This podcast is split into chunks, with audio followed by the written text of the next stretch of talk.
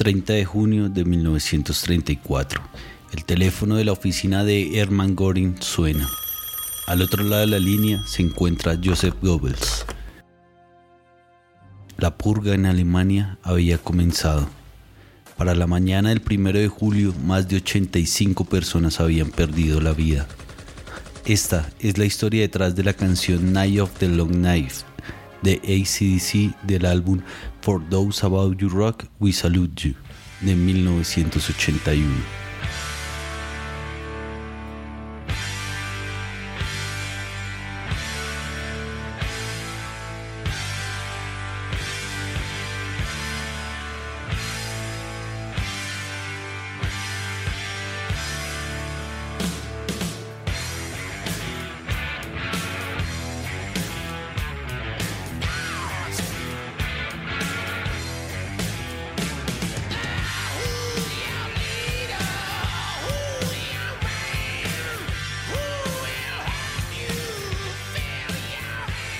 30 de enero de 1933, el presidente Paul von Hindenburg nombró como canciller a Adolf Hitler, que durante sus primeros meses en el cargo logró prohibir todos los partidos políticos rivales, logrando que Alemania se convirtiera en un país unipartidista bajo el régimen del partido nazi.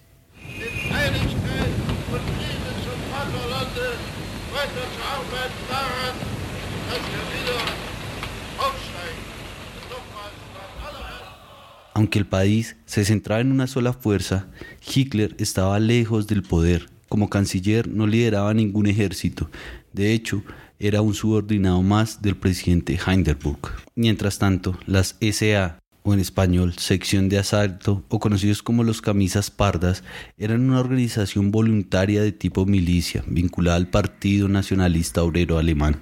También eran la milicia privada de Hitler en contra de reuniones contra comunistas, creando grandes batallas callejeras.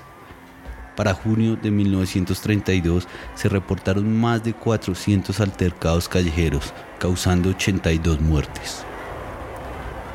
Con la llegada de Hitler y la supresión de los partidos políticos, calmó la violencia de los camisas pardas o pero no la terminó. De hecho, la actitud de las SA aumentó de forma más violenta, y ya no solo contra comunistas, sino con enfrentamientos directos con la policía.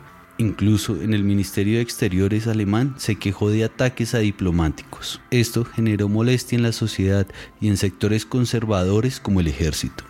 El objetivo principal de las camisas pardas o SA era absorber el ejército alemán para ellos tomar el control. Esto molestó a Hitler, en primera medida porque si las camisas pardas serían el nuevo ejército, Hitler estaría lejos de ejercer el poder que tanto quería, ya que el líder de esta nueva fuerza sería Ernest Röhm, un militar homosexual declarado. Ahora la misión de Adolf Hitler era detener el crecimiento de la CCA, que para ese entonces ya tenía más de 3 millones de miembros, y había que tener en cuenta que las camisas pardas habían aportado una gran cantidad de votos para el partido nazi, ya que creían que con el nuevo gobierno se llevarían a cabo reformas para lograr una revolución económica.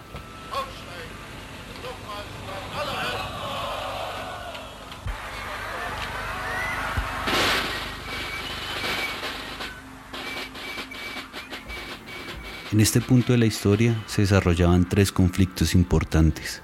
El primero era la enemistad generada entre el ejército y la CCA con frases como algunos de los oficiales del ejército son unos cerdos, la mayoría de los oficiales son demasiado viejos, necesitan ser reemplazados por jóvenes.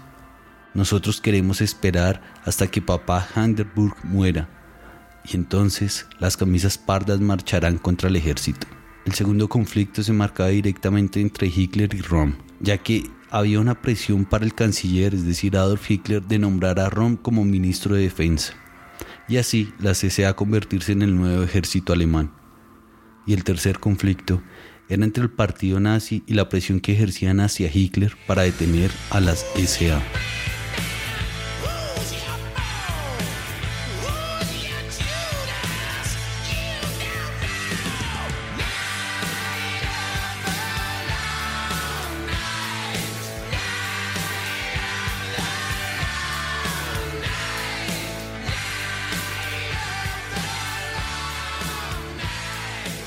Para enero de 1934, Ernest Röhm le presenta un memorando a Werner von Blumberg, quien era el ministro de Defensa en ese entonces, y le pedía reemplazar oficialmente el ejército por las camisas pardas y que el ejército alemán se fusionara con el de las SA.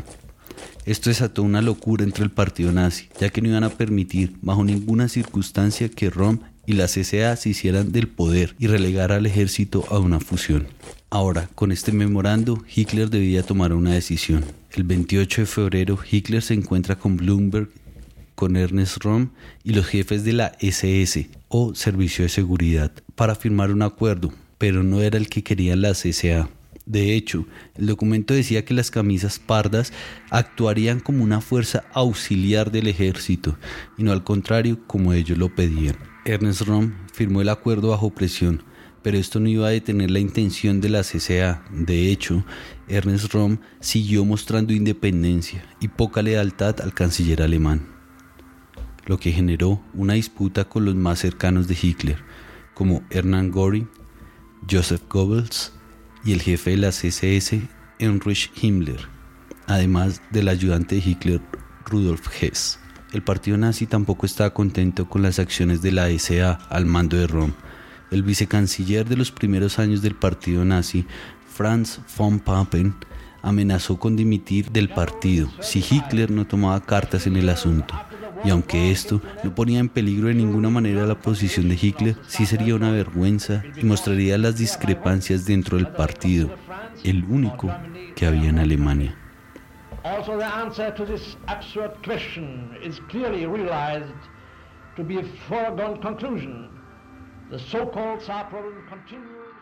Y para seguir avivando la llama, el ministro de Defensa, Bloomberg, le reprochaba a Hitler el no enfrentarse antes a Rom y que en caso de que no se hiciera nada para detener a los camisas pardas, se declararía la ley marcial.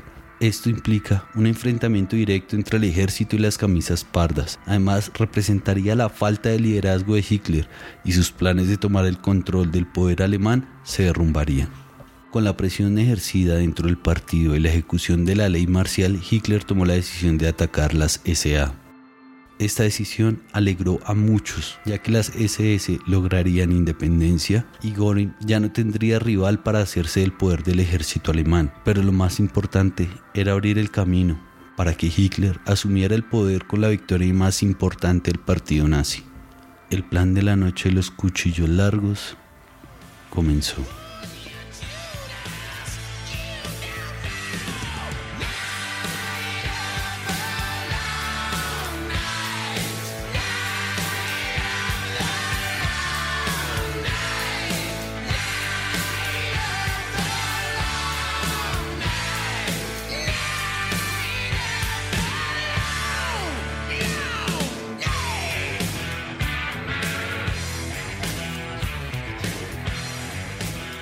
Plan era sencillo.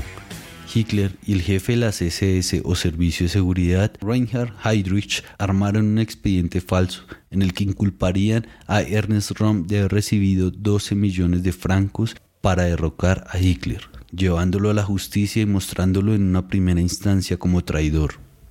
Mientras tanto, Göring y Himmler hacían una lista de los miembros importantes de la SA y de algunas personas que aunque no tenían nada que ver con este conflicto, pero era mejor verlas muertas. Hitler encontró fácilmente el apoyo del ejército, ya que las SA querían tomar el control y relegar sus actividades. El 30 de junio de 1934, Hitler y su entorno tomaron un avión a Múnich. Entraron en el corazón de Baviera, en donde Hitler comenzó a ejecutar su plan. Lo primero era visitar al jefe de la policía de la SA, enfrentarlos por no poder mantener el orden en la ciudad y así quitarles fuerza de respuesta a las camisas pardas. Mientras que los miembros de la SA eran conducidos a la cárcel, Hitler, varios miembros de las SS fueron al hotel Hanselberg, donde Rom y varios de los miembros de las camisas pardas se alojaban. Hitler entró en la habitación y arrestó personalmente a Rom y a otros altos cargos de las SA, entre esos Edmund Heines, que estaba en la cama con un joven soldado de 18 años de las camisas pardas. Con los miembros más importantes de la SA bajo custodia, Hitler se dirigió al partido nazi y dio un pequeño discurso en el que dijo, la peor traición de la historia. Los sujetos indisciplinados y desobedientes, elementos asociales y enfermos serán inhabilitados.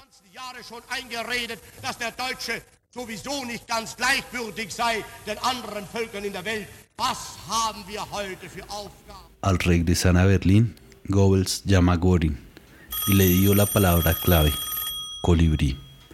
Esta era la señal para ir por todos los nombres de la lista previamente escrita. La purga comenzó. Las órdenes eran asesinar a todos los miembros de la SA de la lista, pero la masacre se extendió para actuar en contra de conservadores en los que Hitler no podía confiar, como el ex vicecanciller von Papen y su círculo cercano. Oficiales de la SS y la Gestapo entraron al despacho de von Papen y le dispararon directamente al vicecanciller. Hitler también envió a la Gestapo en contra de sus enemigos personales, como Kurt von Schleicher, quien era el canciller al que Hitler precedió. También asesinaron a Gergor Strasser, un antiguo miembro del partido nazi que se salió del partido en 1932.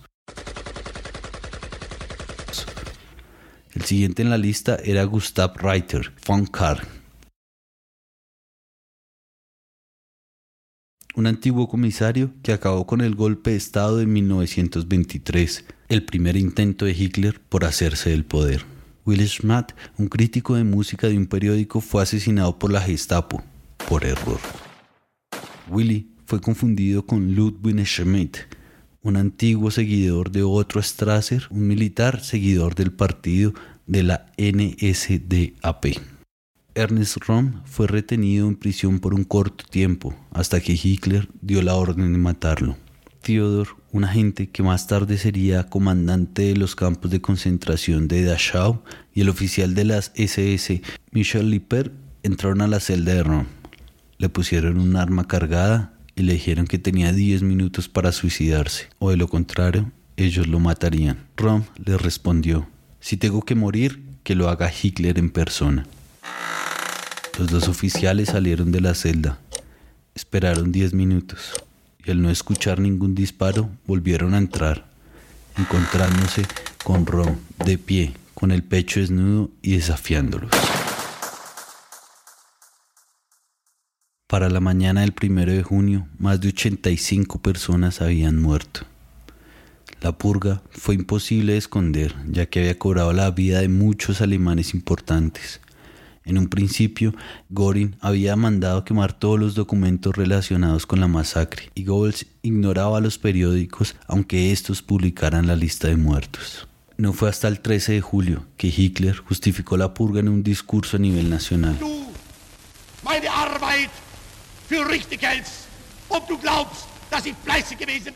En ese momento, yo era el responsable de la suerte de la nación alemana Así que me convertí en el juez supremo del pueblo alemán. Di la orden de disparar a los cabecillas de esta traición. Y además di la orden de cauterizar la carne cruda de las úlceras de los pozos, envenenados de nuestra vida doméstica, para permitir a la nación conocer de su existencia, la cual depende de su orden interno y su seguridad. No puede ser amenazada con impunidad por nadie. Y hacer saber que en el tiempo venidero si alguien levanta su mano para golpear al Estado, la muerte será su premio.